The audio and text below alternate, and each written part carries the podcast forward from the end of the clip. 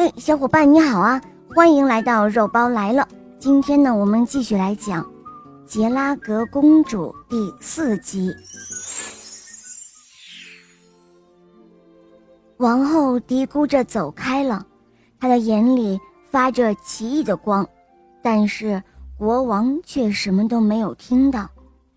那天晚上，国王为了庆祝自己的胜利凯旋，在王宫里大摆庆功宴。那三名被王后派去杀野兽的护卫很受国王的信赖，因为他们效忠于王后。在这样大的场合，他们的座位总是设在国王的旁边，所以王后很容易在他们的酒杯里下了一种致命的慢性毒药，而且没有被任何人发现。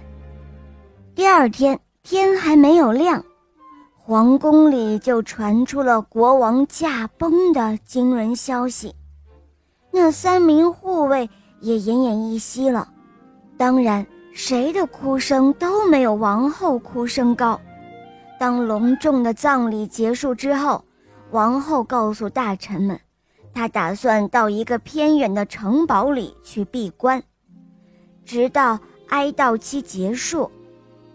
他只派了一个人担任临时摄政者，然后就启程出发了。只有一名知道他所有秘密的宫女陪伴着。为了找出杰拉格公主和格热达瑞王子现在是什么外形，他一出皇宫就开始做法了。幸好杰拉格公主在以前家庭女教师的指导下学习过巫术。所以他能够看穿他继母的阴谋，于是他赶紧把自己变成了一只鲸鱼，然后把他的哥哥变成了他的鳍。于是呢，王后就变成了一条鲨鱼，来追逐他。一场激战在鲸鱼和鲨鱼之间展开了数个小时，海水。被鲜血染红了，一会儿鲸鱼占了上风，一会儿又是鲨鱼占了上风。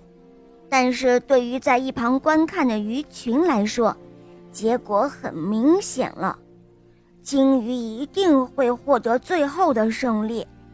果然，在这场激战过后，鲨鱼死了，它的尸体漂在水面上，再也无法造成危害了。而鲸鱼也精疲力尽，它只剩下拖动自己受伤身体那一丁点的力气了。它慢慢的、慢慢的游到了一个安静的小海湾，在那儿一动不动的待了三天，就好像他自己也死了一样。三天后，他的伤痊愈了，于是。他开始想下一步最佳的方案。